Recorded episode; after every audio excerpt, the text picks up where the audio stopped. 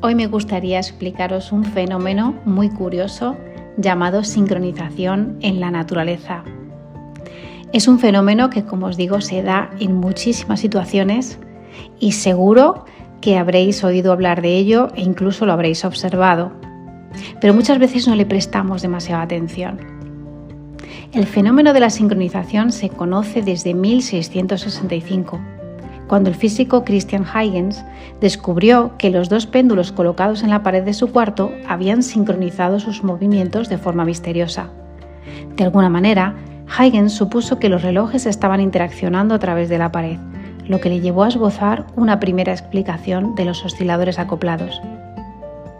Nuestros ritmos circadianos, la respiración, las ondas cerebrales o muchos de nuestros procesos nerviosos están regidos también por este ajuste de frecuencias que permite a la naturaleza tejer su propio ritmo.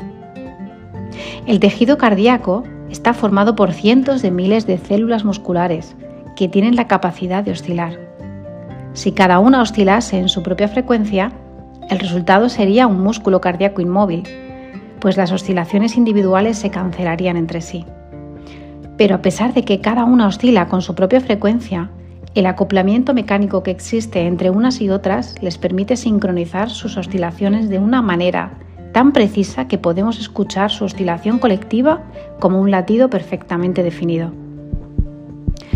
Otro caso espectacular es el de las luciérnagas macho que son capaces de emitir pulsos de luz.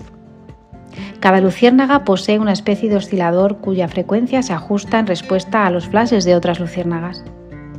Los machos se juntan por miles y logran sincronizar sus frecuencias para emitir un pulso de luz rítmico con la intención de llamar la atención de las hembras a larga distancia. Así, algunas noches, a orillas de los ríos de Malasia, miles de luciérnagas se enamoran con su espectáculo de luces rítmicas. Un efecto parecido es el que producen los grillos de cuando, cuando sincronizan sus chirridos. Y otro fenómeno de autoorganización son los aplausos en un auditorio o los cánticos en un estadio de fútbol. Cuando muchas mujeres están juntas, también tienden a regularizar y sincronizar sus ovulaciones. Lo habréis oído y vivido muchísimas veces.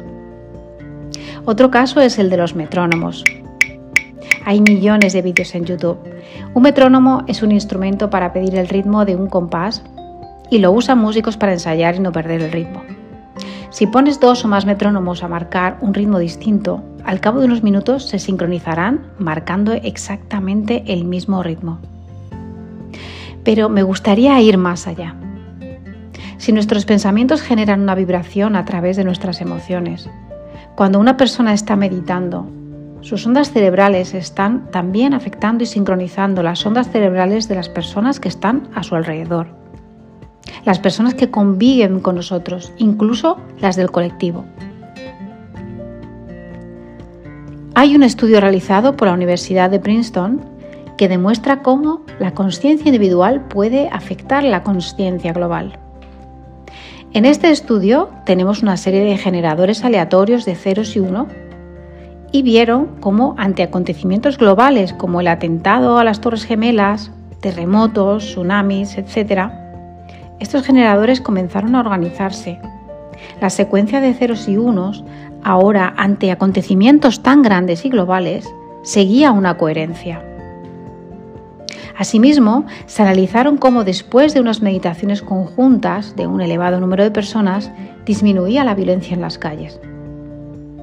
Os invito a que le echéis un vistazo a estos datos que, como os digo, no me los estoy inventando yo, sino que son un estudio realizado por la Universidad de Princeton llamado Global Consciousness Project.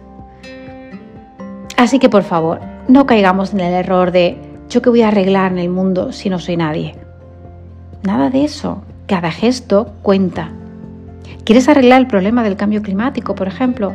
Hazte tú consciente primero y verás cómo las personas de tu entorno se vuelven más conscientes, más conscientes también, y así progresivamente, hasta que logremos entre todos despertar la conciencia global para un mundo mucho mejor.